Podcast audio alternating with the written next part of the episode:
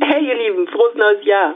Das ist die zweite Episode einer Doppelausgabe. Wenn ihr die erste zugehörige Episode dazu vorher hören möchtet, geht einfach eine Episode zurück. Ansonsten viel Spaß!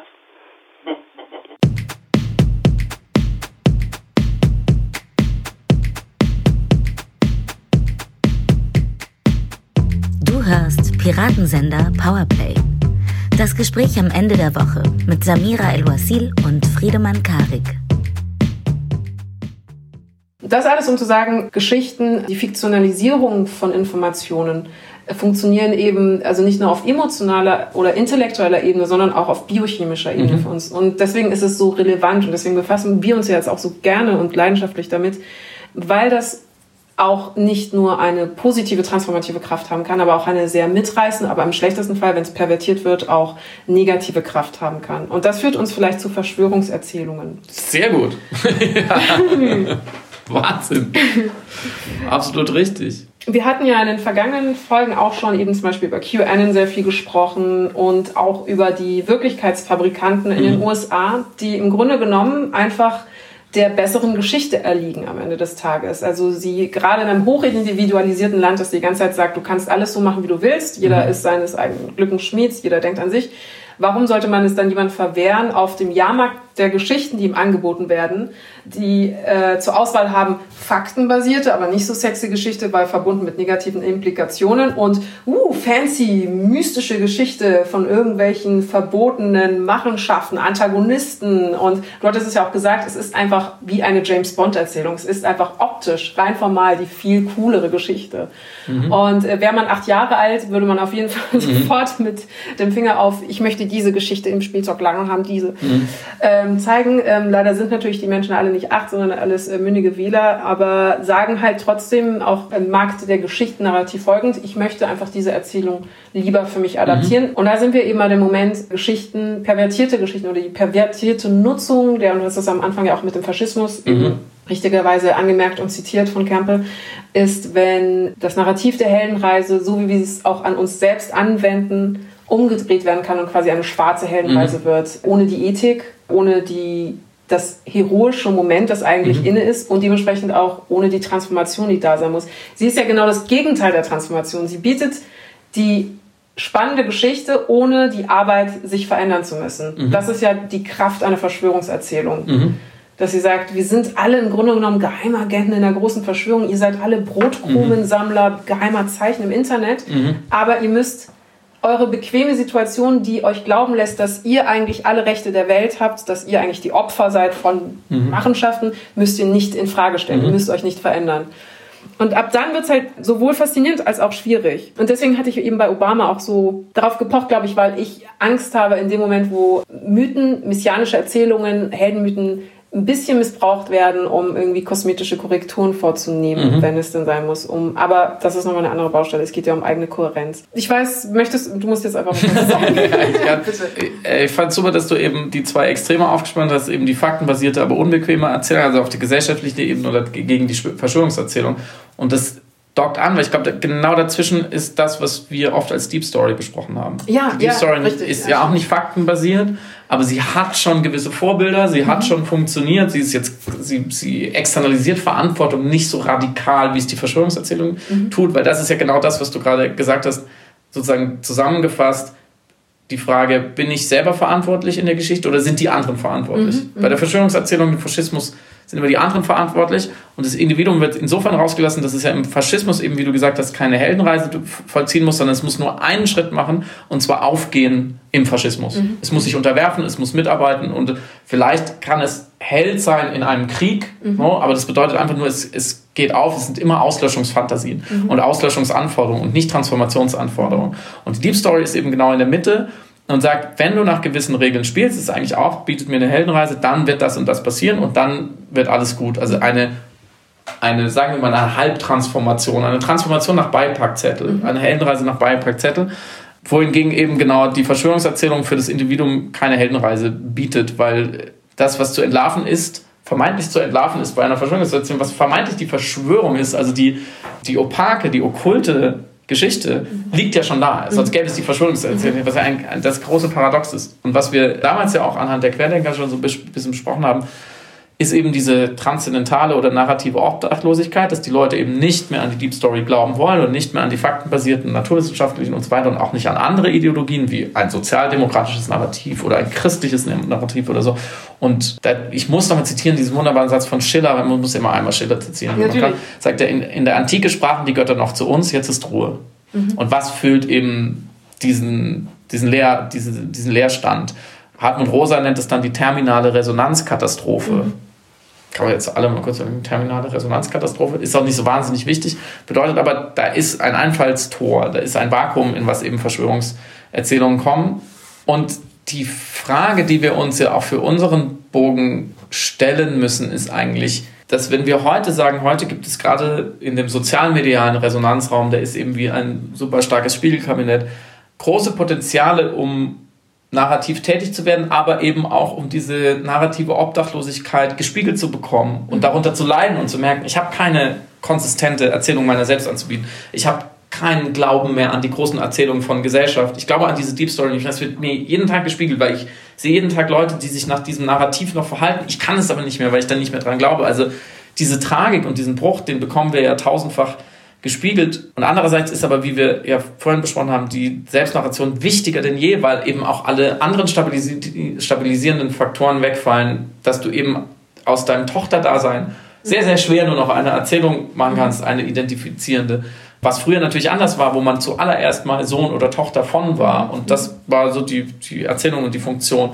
Und eben andere, ist ja banal, Religionen und, und gesellschaftliche Milieus durch den Individualismus und die Liberalisierung zum Glück ja auch wegfallen ist eben die Frage fast schon, warum drehen nicht mehr Leute durch? Oder auf uns bezogen, woran liegt es, dass wir, wenn wir uns gegenseitig so interviewen, diese identifizierenden Erzählungen natürlich mit einer gewissen Abwägung, aber doch relativ leicht nennen können und wir hätten wahrscheinlich noch eine Weile weitermachen können und das diskutieren können, aber wir können uns da an sehr vieles festhalten, mhm. was aber eben nur unsere Erzählung ist, so wo wir wieder dabei sind. Wir laufen auf Luft, aber die ist für uns ziemlich stark. Mhm. So, da können wir nicht so leicht runterfallen. Ähm, und da wäre meine Frage so an dich, ob du das reflektierst, ob du schon mal Krisen, echte Krisen darin hattest und ob dich das Umfeld, in dem wir uns heute bewegen, eben sozialmediale Hypernarrativtechnologien, wo die ganze Zeit erzählt wird und ich die ganze Zeit aufgefordert werde zu erzählen, ob das dich unter Stress setzt. Mhm, mh. Sprich, wie ist dein Instagram?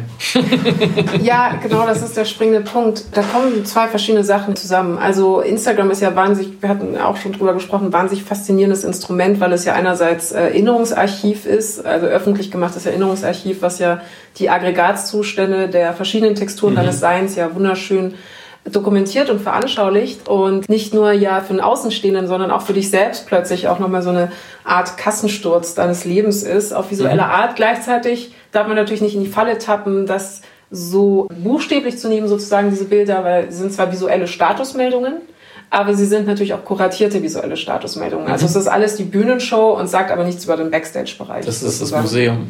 Es ist das Museum, genau. Es sind die schönsten Kunstwerke, hängen natürlich äh, an den Wänden, klar. Aber die Skizzen und die ganze ja, Farbe der ganze Schrott und die ganzen zerknüllten Blätter, die sind natürlich irgendwo und, in der Galerie im Keller. Und wenn man sie doch sieht, ist es ja schon wieder kuratiert und künstlerisch und artifiziell. Und sagt, guck mal genau. hier, sind die zerknüllten Blätter. Äh, genau, jede Form, klar. Und es gibt, und das ist interessant, man kommt da ja nicht raus, also jede Form von Authentizität ist auch eine inszenierte mhm. und jede Form von, qua Medium. Also du kannst, es einfach schon alleine durchs Fotografieren. Klassiker ist natürlich, sich selbst fotografieren beim Schlafen oder sowas. Boah, das absolut schlimmste Form der Darstellung. Also, also du hast recht, man kann nicht nicht ähm, lügen oder nicht nicht manipulieren im Sozialmedienumfeld, aber man, man kann es auch hart übertreiben. Man kann es auch sehr hart übertreiben. Aber äh, in dem Moment, wo ich etwas fotografiere, ist, ist, ist ja schon eine Inszenierung quasi erfolgt, weil du zum Teil auch Sachen fotografierst, die du normalerweise vielleicht gar nicht fotografieren würdest. So, und ähm, das führt mich in äh, manchmal Authentizitätskrise tatsächlich, mhm. weil ich einerseits den Anspruch habe, da kommt vielleicht so eine Art Imposter-Syndrom auch in mir raus, dass ich gefallen möchte, weil es öffentlich ist, auch eine Eitelkeit, und gleichzeitig ja aber weiß, dass ich anders zum Beispiel dann aussehe oder dass ich äh, tagsüber oder dass ich nicht immer diese Klamotten anhabe. Das heißt, ich bin in so einer... walk up like this. Didn't walk up like this. Also es, es fängt schon an beim Posieren. Also es fängt schon an, die Mimik, äh, die ich habe, die nicht mh, mm, die Fotomimik ist nicht repräsentativ für die Person, die ich Samira bin, mhm. sozusagen. Es gibt immer eine spezielle Fotomimik, die ich mache, weil es, ich denke, das ist das Protokoll dieser Kulturtechnik, quasi mhm. äh, fotografiert zu werden. Und da befinde ich mich da in ganz komischen Authentizitäts-Uncanny Valley, mhm. dass ich versuche, ehrlich zu sein und gleichzeitig weiß, dass ich es gar nicht sein kann. Und das nervt mich. Und äh, das ist dann dahingehend so dominant, dass ich dann irgendwann auch aufgehört habe, jetzt massiv private Fotos hochzuladen. Also ich habe jetzt irgendwann beschlossen, wirklich nur noch klar zu signalisieren, das sind kuratierte Fotos, das sind Schauspielfotos, das sind professionelle Porträtfotos. Mhm. Was ich voll schade finde, weil ich eigentlich viel mehr auch private Bilder, nicht weil ich unbedingt jetzt exhibitionistisch mein Privatleben ausbreiten möchte, aber ich hätte eigentlich gerne möchte ja auch quasi etwas von mir zeigen und dafür geliebt werden, mhm. das äh, sehr privat ist oder was kaputt oder was unschön oder was hässlich ist oder was auch immer. Und das kriege ich gerade tatsächlich mit mir nicht zusammen. Das ist ganz seltsames.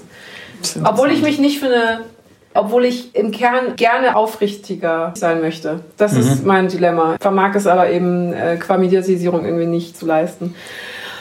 Um eine Frage zu beantworten in Bezug auf das Instagame, ich glaube, da wird diese Konstruktion der fiktionalisierten Version unseres Ichs eben am visuell deutlichsten. Und vielleicht mhm. ist es das, woran ich dann auch knabbere, weil ich eben so ungern eine fiktionalisiert konstruierte Version meines Ichs verkaufen möchte. Mhm.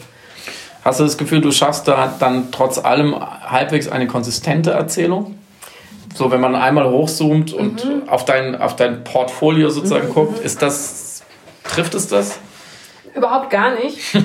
Ich bewundere Menschen, die diese Konsistenz durch ästhetische Mittel erzeugen können. Wobei es interessant ist, wenn man sich so Insta-Accounts anschaut, merkt man ja quasi Phasen der Selbstführung. Mhm. Also es gibt ja dann so, so, manche haben buchstäblich eine blaue Phase und dann gibt es die Ästhetik-Phase, wo alles in Pastelltöne ja. und dann kommen plötzlich... Die ernste, die alberne.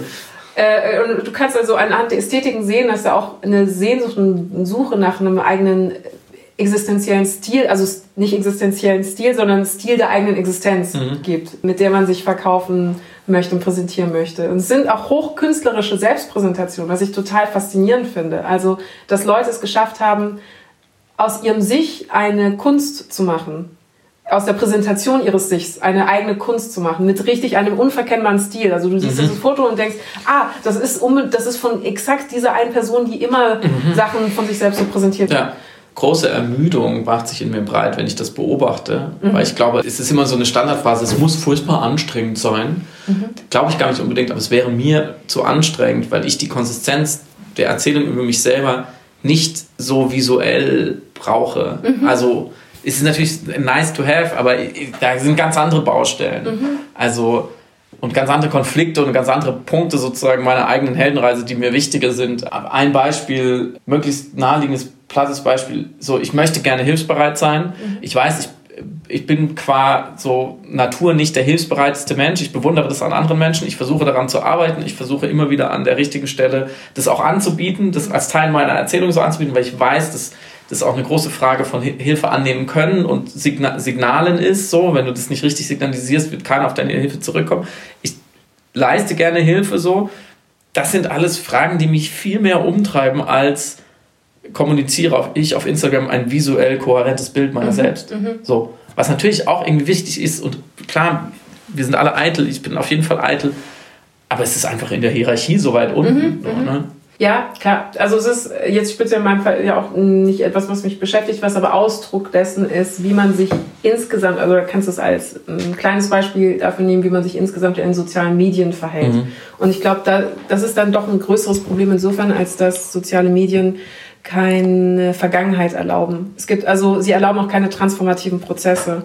Du kannst soziale Medien, es, es, gibt eigentlich den Mythos so, ah, es gibt das Archiv des Internets, das mhm. vergisst nie. Mhm. Es ist aber anders. Es ist, Stimmt. alles ist gleichzeitig existent. Ja. Also ein Tweet von Trevor Noah von vor acht Jahren wird rausgeholt und hat dann informationell dieselbe Wertigkeit wie ein Tweet von jetzt ja. schlussendlich. Also es wird diese Zeitlichkeit nicht zugestanden. Es gibt kein Vergangenheitsinternet mhm. sozusagen. sondern du hast bestimmt den Film Arrival gesehen, mhm. wo im Grunde genommen, ich sage jetzt einen Spoiler, wer nicht gespoilert werden will, muss äh, 60 Sekunden bitte vorschatteln. wo im Grunde genommen ja die Auflösung ist, wir haben ein Palindrom der Handlung und im Grunde genommen ist alles gleichzeitig stattfindet. Mhm. Es gibt keinen Anfang, Mitte, Ende, sondern alles ist zum gleichen Zeitpunkt mhm. valide. Und so verhält sich das Internet. Alles ist zum gleichen Zeitpunkt valide. Und dadurch hast du zum Beispiel Bilder, die nicht ein Vorher-Nachher zeigen, sondern verschiedene Versionen derselben Person, die gleichzeitig mhm. existieren plötzlich. Ob dick oder dünn, jung oder alt, mhm. sind einfach verschiedene Versionen derselben Person. Und ich glaube, das macht es irre schwer, mit sich selber irgendwie in Einklang zu sein, wenn man eben soziale Medien nutzt, auch wenn man sie wenig nutzt, mhm. weil man sich nicht traut, Ver Veränderungen wirklich aktiv zu vermitteln. Also mhm. Also es wird dann immer Teil einer Internetkultur oder Kommunikation sein, mhm. dass du eine Vergangenheit hattest und es wird dann kommuniziert. So früher warst du anders, jetzt bist du älter, früher warst du dünner. Mhm. Und das sind so Sachen, verändern im Internet finde ich halt total schwer.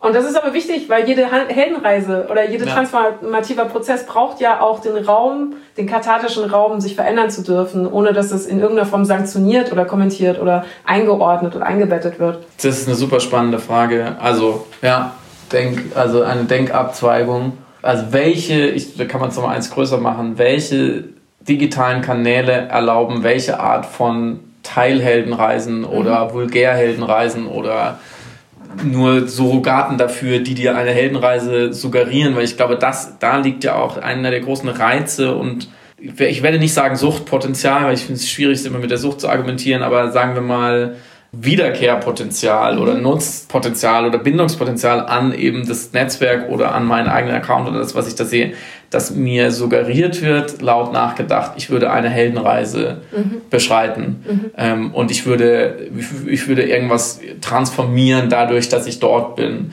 Und es stimmt nicht, sondern es sind eigentlich Loops, in denen ich mich bewege, mhm. immer wieder wie, wie Essen und Trinken. Mhm. Also ich will nicht sagen, dass es so ein Grundbedürfnis ist, aber die, die, das Belohnungssystem ist auch ähnlich, so das ist nicht Thema dieser Episode, aber dass ich eine Incentivierung habe oder einen Trigger und sage, da kriege ich etwas, was mich irgendwie befriedigt und es wird mir so, so ein Lockstoff und dann gehe ich dahin und kriege ich es und danach, früher oder später werde ich aber wieder Hunger haben und mhm. deswegen komme ich immer wieder, sonst würden die Dinge ja auch wirtschaftlich überhaupt nicht funktionieren.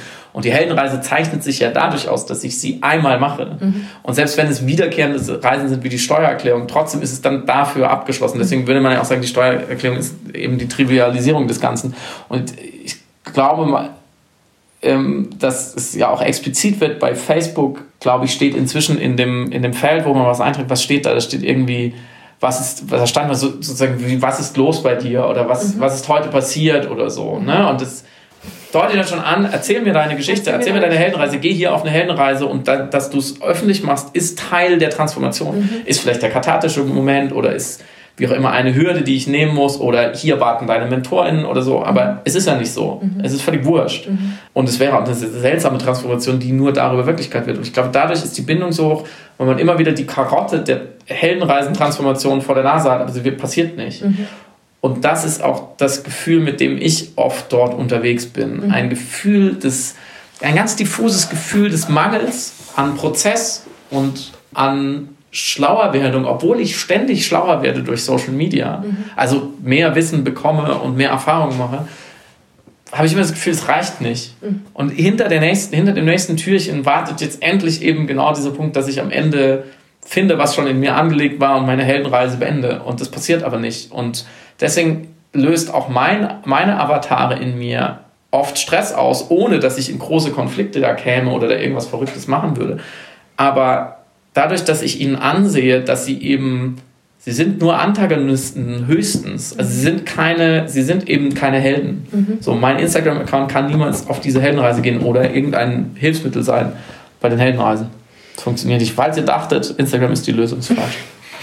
Dazu zwei Sachen. Das Interessante ist ja auch, genau wie du sagst, auch diese Zyklenhaftigkeit, diese, diese ewige Wiederholung dieser dann vermeintlichen Heldenreisen, die dann keine sind, sondern man äh, wiederholt ja dann eben auch verschiedene Aspekte oder inszeniert dann Herausforderungen, die eigentlich mhm. gar keine sind, um irgendwas zu inszenieren. Mhm. Und dann mhm. ist ja auch der Umstand, dass zum Beispiel jetzt auf Instagram eigentlich keine Fotos gemacht werden, sondern Ideen von Fotos. Und zum mhm. Teil Tweets auch mittlerweile einfach nur Ideen von Tweets sind. Das sind mhm. keine Tweets. Also ich, ich nehme gerne das Beispiel Instagram, weil es da am visuell sichtbarsten ist. Im Grunde hat halt jede zweite Person dort ein Foto von sich vor dem Eiffelturm oder sowas. Mhm. Und das ist ja an und für sich kein Foto mehr. Ja. Das ist ja, es ist eben die Idee Foto, äh, touristisches Foto vor einer Sehenswürdigkeit oder ein, die Idee vor dem Eiffelturm. Ja, ein Faksimile, das ist aus dem Baukasten rausgelassen. Genau, also es hat keinerlei Bedeutung mehr ja. auf irgendeiner, also inhaltlich, visuell. Und viele benutzen aber diese Baukastenprinzipien, um ihre Geschichte ja trotzdem zu erzählen, um zu erzählen, hey, ich war in Paris und es hat mir super gut gefallen, schaut mal, hier ist der Beweis. Hier ist übrigens auch äh, Selbstvergegenwärtigungsbeweis. Mhm. Ironischerweise erzählen sie damit eine, eine, ganz andere Geschichte, als sie eigentlich erzählen wollen. Aber das ist, Was noch die, die uniformierte, millionenfach multiplizierte vermeintliche Individualität, die dadurch völlig austauschbar wird. Äh, absolut, ja. absolut. Und das äh, kann man ähnlich eben mit Textbausteinen bei Twitter, also ja. ob es jetzt die K1, K2 Geschichten sind, mein Kind hat dieses und jenes gesagt. Und also das ist ja, und das ist so auffällig, dass es ja mittlerweile auch mimetisiert wird. Ja. Also es ist ja schon eine Art Postmoderne eingetreten, wo es dann ironisiert wird. Wenn ich das noch anmerke, sogar die Mimetisierung und die Ironisierung ist ja eigentlich auch schon wieder aus demselben Baukasten, weil im Internet die Ironie immer schon regiert hat. Und wenn ich da noch einen draufsetze, dann befinde ich mich dann, dann mache ich ja auch nichts Originelles oder erzähle wirklich eine Geschichte, sondern bin eigentlich eigentlich nur wieder wie ein, ein Spross aus einer langen Saat, der halt aufgeht. Ja. Vorher ja. bestimmt. Aber weil du gerade nämlich die Antagonisten erwähnt hattest, die Frage, ob ein guter, wir haben also den Protagonisten, wir haben uns als zum Beispiel jetzt in mhm.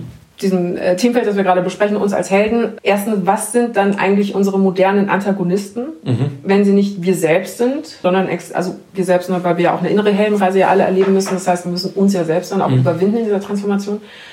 Und zweitens können gute Antagonisten auch eigentlich Helden sein, mhm. aus ihrer Perspektive. Mhm, mh, mh. Also da sind wir so ein bisschen mehr in der Popkultur, weil gerade, also da, dann wird es, glaube ich, leichter, weil nehmen wir mal den, den billigstmöglichen Antagonisten des James Bond Bösewicht mhm. von mir aus. Weil der ja, weil diese Heldenreisen ja eben davon leben oder sehr stark von dem Antagonisten abhängig sind. Mhm. So, die sind ja schillernd, die sind irgendwie spannend. Die sind eigentlich spannender als James Bond, mhm. muss man sagen, von der, von der Struktur her und von ihrer ganzen Welt und ihrer Anmutung und, und auch der, ja, manchmal psychopathologischen Motivation, wo sie herkommen. Und du hattest ja angemerkt, dass aus, wenn man das umdreht, wenn wir die Geschichte nicht durch James Bonds Augen sehen würden, dann würden wir die Geschichte durch einen Menschen sehen, der große Macht hat und dann kommt dieser nervige Geheimagent und will ihn bei seiner heiligen Mission stoppen. Mhm. So, ne? Also was ist ich, Dr. No, der irgendwelche, irgendeine, eine, eine bessere Rasse auf den Mond schießt oder keine Ahnung, wurscht, kann man sich jetzt irgendwas aussuchen.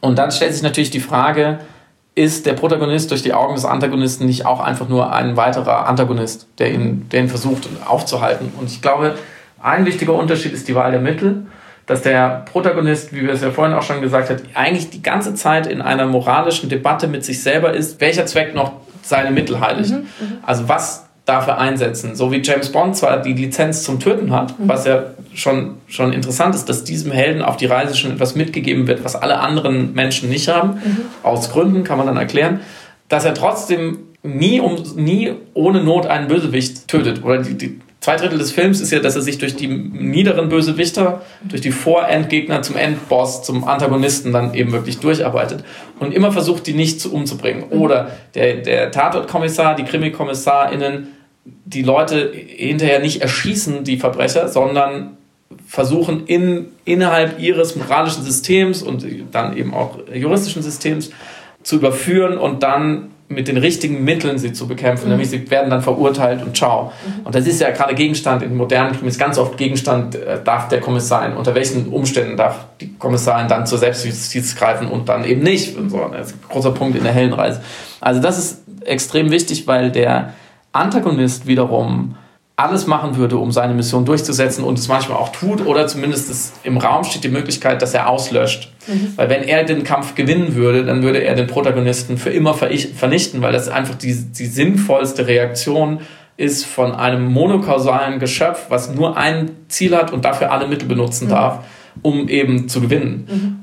Mhm. Man muss sich also sozusagen den Protagonisten als, als menschliches Wesen mit verschiedenen Ebenen und einer moralischen Debatte und auch moralischen Dilemmata vorstellen.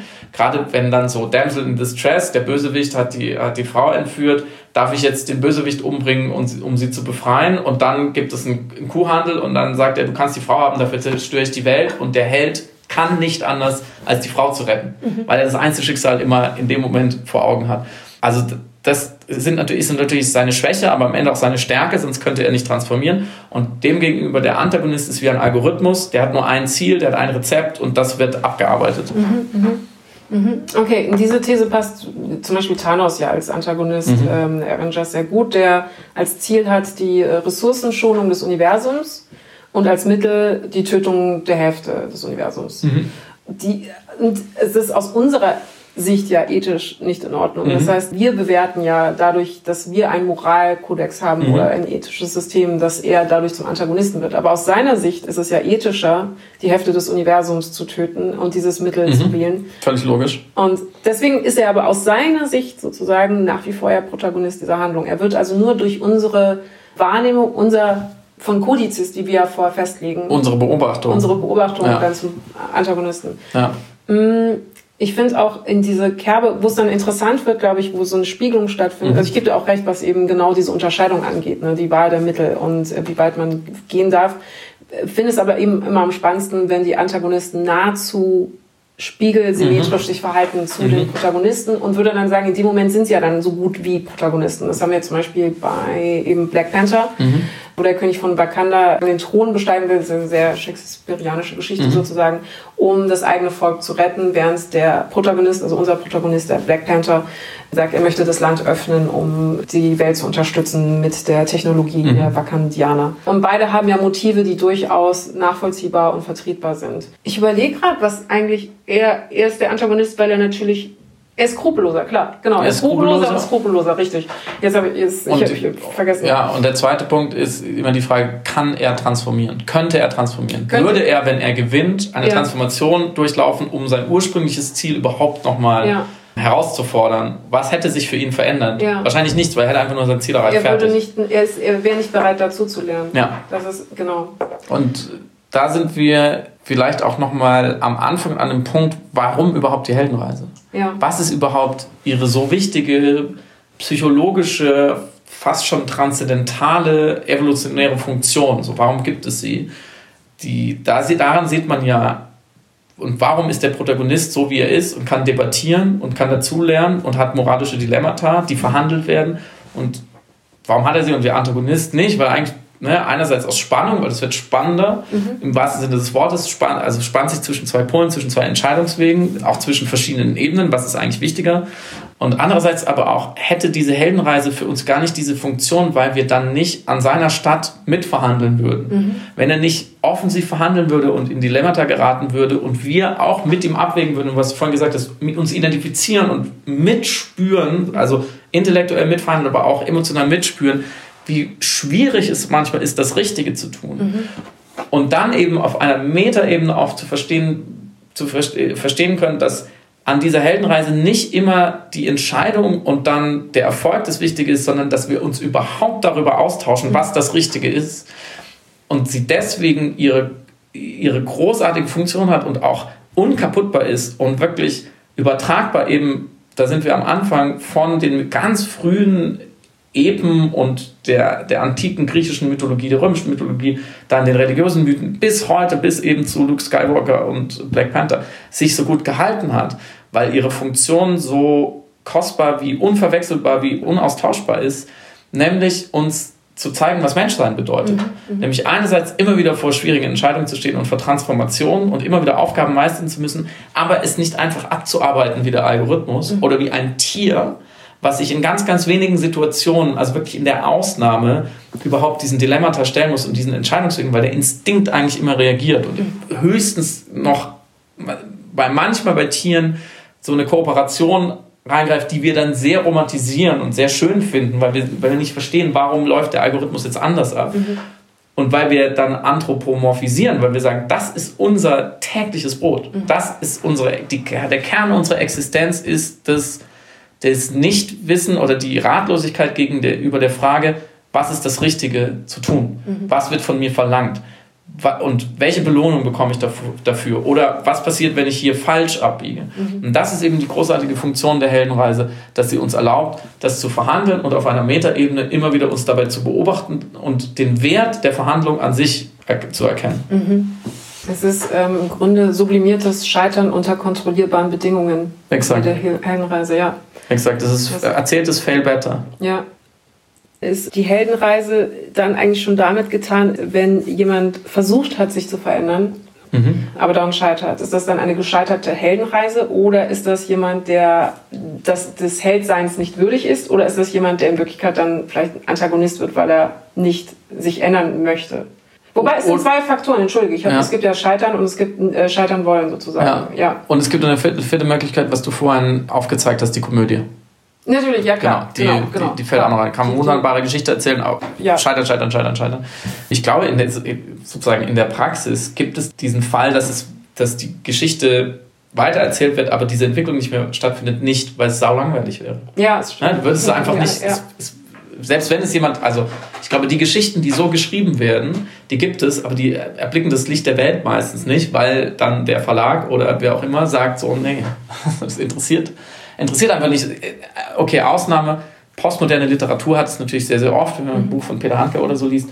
Oder auch, man kann auch, wenn wir jetzt, dann sind wir vielleicht ganz kurz bei Kafka, weil da das völlige Scheitern des Individuums an irgendeiner Art von Heldenreise wird wieder zum Programm gemacht. Mhm. So, aber ich glaube, das können wir uns darauf einigen, dass sozusagen das sind Ausnahmen, die die Regel bestätigen und die nur entstehen konnten auf einer Basis von Jahrtausenden und, und Milliarden von Heldenreisen, die klassisch erzählt wurden. Mhm.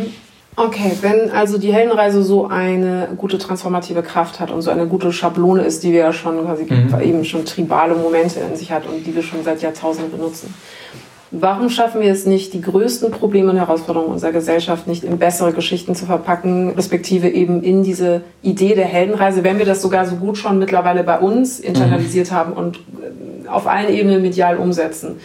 Äh, sei es eben, wir haben es vorhin schon erwähnt, die Klimakrise, aber auch andere Sachen, sei, weiß ich nicht, äh, der Antirassismusdiskurs, mhm. jede Form von Gleichberechtigung, der Gleichberechtigungskampf irgendwie für alle Gruppen. Mhm. Warum schaffen wir es nicht, Held, gesamtgesellschaftlicher Held unserer mhm. gesamten Historie zu werden? Warum sind wir so oft irgendwie noch die Antagonisten?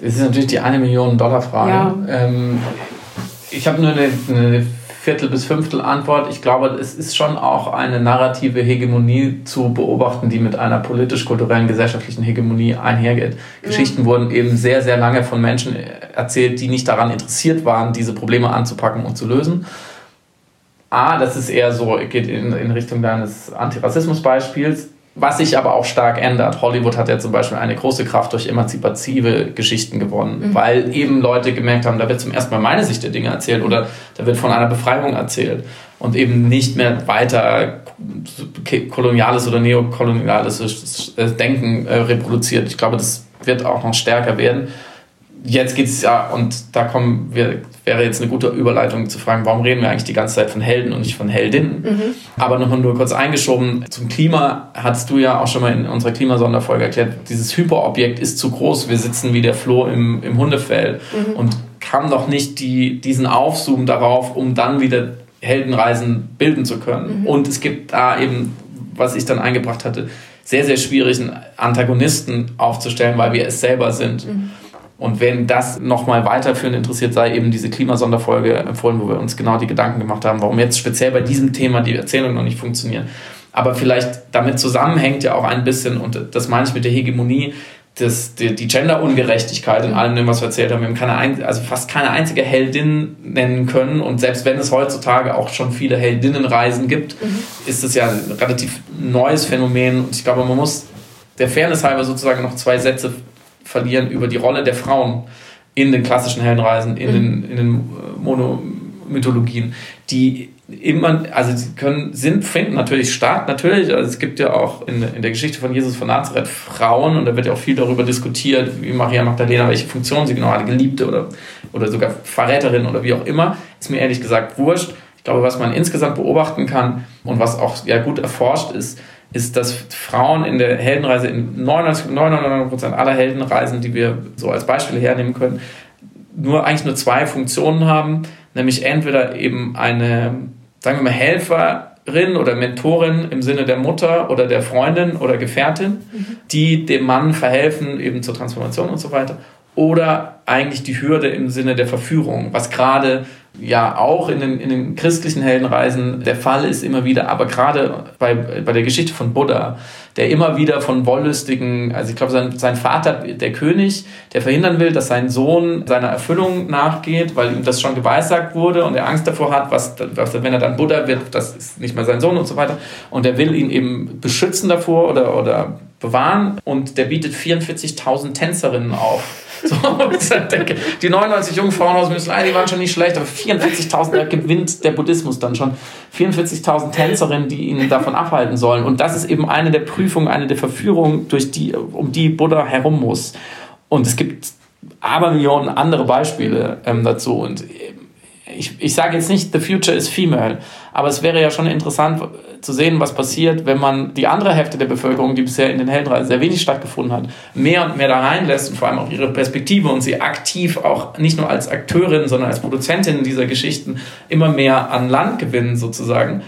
Ob dann nicht gewisse narrative Probleme, die wir bisher noch haben, ohne dass ich jetzt genau die Kausalität äh, aufstellen kann oder, oder behaupten wollte, Frauen erzählen bessere Geschichten über das Klima. Keine Ahnung, mhm. aber es ist halt einfach noch nicht passiert. Mhm. So, und das, ich glaube, ein Versuch wäre es wert. Und das, es gibt noch zwei weitere Mentoren, äh, Verführer, also Hürde, äh, Mentoren, äh, Orakel ist aber stimmt, ein eigener Punkt von Kampe, ja. die mehrheitlich mal Frauen sind, gewesen waren und Objekt, nämlich so mhm.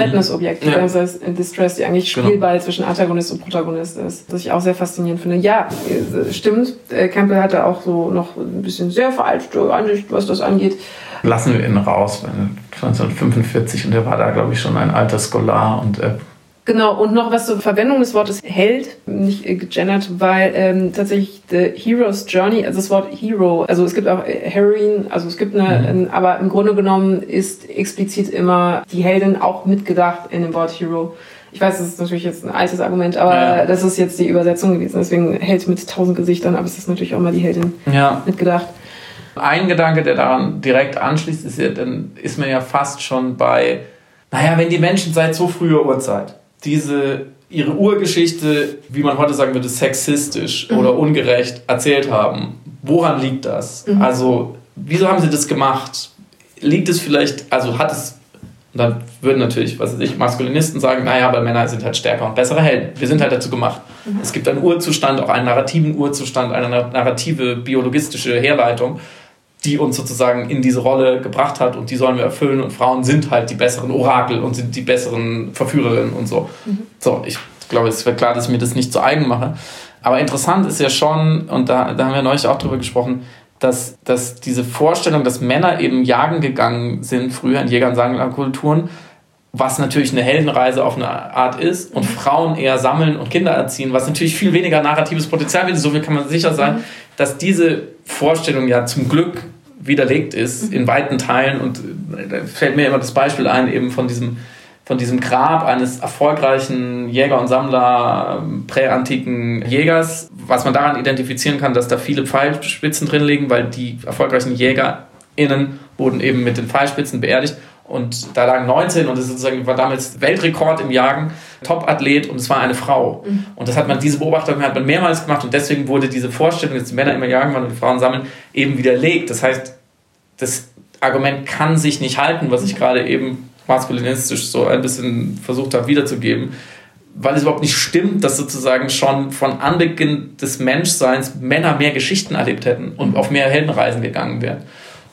Und das wäre ja schon nochmal eine interessante Frage, wie es dazu kommen konnte. Und meine Theorie ist ja immer, und es wird langsam langweilig, aber das ist das Einzige, was mir einfällt, dass eben mit der Sesshaft Werdung erst überhaupt diese patriarchalen Strukturen eingeführt werden. Und interessanterweise sind die großen Geschichten ja auch erst seitdem entstanden und wo man halt eine schriftliche Kultur hat und vor allem eine lokale Kultur und dadurch Geschichten auch sich manifestieren, verfestigen konnten. Man hat sie niedergeschrieben und dadurch wurden sie erst groß. Mhm. Und wir wissen ja nicht früher, was sich Jäger und Sammler für Geschichten erzählt haben. Mhm. Aber das wäre interessant, nochmal irgendwie nachzuverfolgen, ob da diese Gender-Ungerechtigkeit auch so entstanden ist. Wie viele andere Gender-Ungerechtigkeiten, also sage ich zumindest. Jetzt ist die große Frage. Wie beenden wir diese Erzählung? Nein, wenn wir uns äh, über die Selbst als äh, Fiktion einigen konnten und wir begreifen, dass die Heldenreise eine interessante Schablone ist und wir sie auf uns selbst anwenden ist ja die konsequente Schlussfolgerung daraus, dass wir Helden werden können, indem wir über uns bessere Geschichten erzählen. Mhm. Welche bessere Geschichte würdest du über dich erzählen wollen? Hm, über mich sage ich gleich, ich glaube tatsächlich, dass die bessere Geschichte, die die Menschheit über sich erzählen sollte, ist tatsächlich, ist jetzt wirklich ein lames Wort, ist die Geschichte der Nachhaltigkeit. Ist ja. die Geschichte des Nichts, also des guten Lebens, ohne die eigene Lebensgrundlage zu zerstören. Und dieses, dieser Einklang mit der Natur zu leben, und das klingt jetzt also öko-esoterisch, aber ich glaube, das ist es tatsächlich. Also diese Suffizienzwirtschaft, dass ich nie dem System mehr entnehme, als es wieder regenerieren kann und so weiter und so fort. Und ich glaube, das kann man ja auch übertragen auf soziale Zusammenhänge. Mhm. Und das, ne, da kann man auch identitätspolitisch eben sagen, was ist ein nachhaltige, nachhaltiges Zusammenleben. Ich würde mich jetzt mal halbwegs billig aus der Verantwortung stehlen und sagen, die Ableitung dessen auf meine individuelle Ebene sind die besseren Geschichten, die ich über mich erzählen möchte. Und das hat damit zu tun, also Check Your Privileges ist ja auch schon wieder eine Art von Erzählung mhm. oder ist eine Art von Heldenreise, die man eingehen muss, weil es ist schon etwas da gewesen, was man bisher noch nicht erkannt hat. Es wird gewisse Hürden geben, es wird schmerzhaft werden, man muss transformieren, um am Ende mehr bei sich selbst angekommen zu sein und mehr von sich selbst zu sehen. Und ich finde, das ist ein gutes Beispiel für eine bessere Geschichte, die ich natürlich von mir schon erzähle, aber wo ich natürlich die Transformation noch nicht abgeschlossen habe. Mhm. Und damit herzlich Dank, dass du. nein, nein, nein, nein, nein, jetzt musst du auch noch eine bessere Geschichte. Die bessere Geschichte meiner selbst. Die bessere Geschichte ist, die in der Lage sein zu können, eine bessere Geschichte über mich zu denken und die auch anzustreben, äh, dann erzählen zu können. Weil ich es tatsächlich noch nicht 100% mhm. greifen kann. Was ich mir wünsche, was man erstens über mich mal sagt, sozusagen, was man mhm. über mich erzählt. Das ist das Anfang, das Beispiel mit, äh, ist ein lustiger Mensch und man hofft dann darauf, dass ja mhm. die Person das dann von außen aus so sehen. Du bist schon lustig auf jeden Fall. Bevor du fragst, du erklären. Und das bis auf hat die Welt immerhin besser zurückgelassen, als sie sie vorgefunden mhm. hat, wäre schon mal ein guter Start. Habe ich aber noch nicht ganz gegriffen, was die bessere Geschichte über mich sein soll, von der ich möchte, dass sie, dass ich sie mir über mich erzählen kann irgendwann oder dass sie andere über mich erzählen könnten mit Fug und Recht. Und das zu finden, ist tatsächlich jetzt gerade meine Geschichte.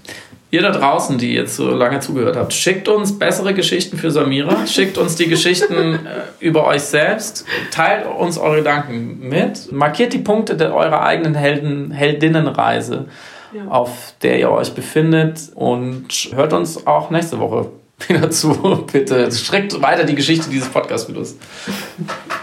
Und ich habe noch, ich weiß, das klingt so blöd, aber ich habe noch eine Frage, komplett random noch ans Ende als Appendix.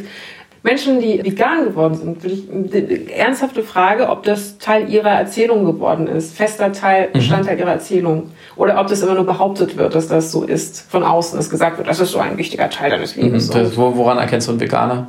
Ja, er wird der älteste erzählen. Witz der Welt, klar, genau. Ja. ähm, Jetzt seht ihr, ich bin lustig. das nur, weil es mich persönlich interessiert. Ja. Und weil hier der Raum dafür ist. Das ist gut. Ein wunderschönes Wochenende und bis nächste Woche dann wieder eine reguläre Folge. Und ich hätte es fast vergessen, wir hätten es fast vergessen, natürlich fröhliches neues Jahr 2021. Oh mein Gott, stimmt. Ja, weil wenn ihr das hier hört, müsste eigentlich schon 2021 stimmt. sein und auch wenn es schon ein paar Tage dauert, möge es das beste 2021 aller Zeiten sein. Ja, lasst uns bessere Geschichten über 21 erzählen können. Tschüss. Tschüss.